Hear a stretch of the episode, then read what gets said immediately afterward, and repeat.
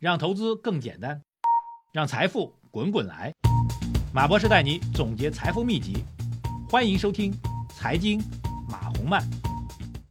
呃，各位喜马拉雅财经马红漫的听众朋友们，大家下午好。二零二四年的二月八号，今天是周四啊。这个今天是一个非常独特的交易日啊。今天是我们农历。龙年长假前的最后一个交易日，当然也因此呢，今天的交易也是本周的交易收盘。好，首先来看指数表现吧。这个上证指数今天的涨幅是百分之一点二八，深成指涨了一点二九，创业板指数涨了一点一六。那么因今天是周 K 线收盘，所以我们来看一下整个周 K 线的表现啊。本周这个上证指数是大涨百分之四点九七。上周是跌了六点一九啊，把上周的跌幅大半收回啊。创业板指数代表中小盘的指数啊，本周呢是大涨了百分之十一点三八，把上周的大跌幅百分之七点八五是不只是收回了，还把它彻底给吞掉了。所以本周市场这个先抑后扬啊，整个市场前期呢周一的时候大家还是相当的悲观的。二三四三天大涨，这个市场又有了一个，嗯，很多人说牛市又来了，哈哈，好吧。但是从整数来讲，午后有所回落啊，截止收盘的指数还是走强的。两天全天成交是达到一万亿啊，一万零一百七十五亿，再次站到了一万亿上方。今天市场当中明显的热点是之前走的比较弱的微盘股、小盘股是全线大涨，整个指数基本上涨停的个股几乎全线是涨停板的。跌幅方面也改变了前两天这个。市场指数涨，但是跌停股票比较多的情况啊，各两市跌停个股不足以十只啊。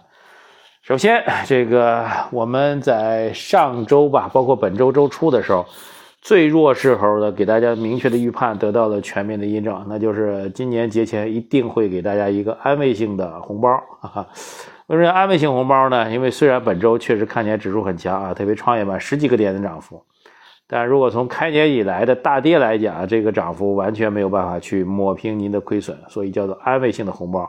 而且我们是在市场最悲观的时候，所有人认为可能要跌破两千七、两千六，甚至开始数到两千五的时候，我们是给大家明确态度，是会有个安慰性红包的。所以所有的关键都在于拿到这个安慰性红包之后，后面会如何看？换句话说，涨了三天之后，很多人在喊牛市来了，我们到底怎么看呢？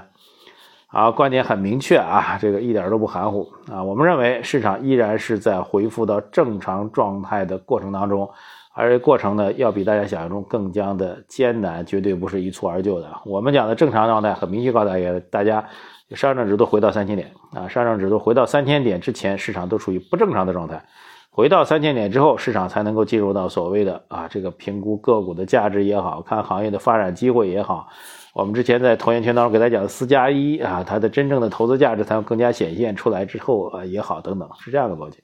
所以各位首先先不要吹牛，什么牛市来了之类的，这个是不可能的啊，是不可能的。那么还是要受制于整个经济基本面的一些状况。提到经济基本面，今天发布了这个物价指数啊，CPI 和 PPI 的指数。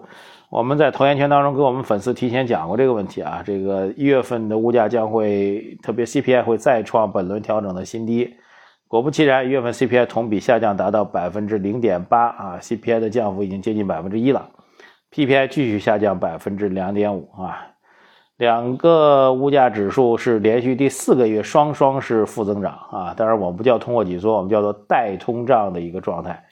那么从这个反馈来讲，需求端依然是相当的羸弱，所以还是那句话啊，不要因为涨了三天就觉得牛市来了，以为三天涨起来就以为天天都会这样涨，那是一个大错特错。还是那句话，不要沉浸在三天上涨带来的幻觉当中来，依然要认真学习，做好全方位的资产配置和布局，才能够有效的迎来春节之后更加有益的长期投资。好吧，只能说这么多了啊。两个物价指数已经说明了一切，我们就不展开了。我是马红曼，如果各位透过喜马拉雅收听我们节目的话，请务必点击节目的关注按钮，留言、点赞、转发，谢谢大家，再见。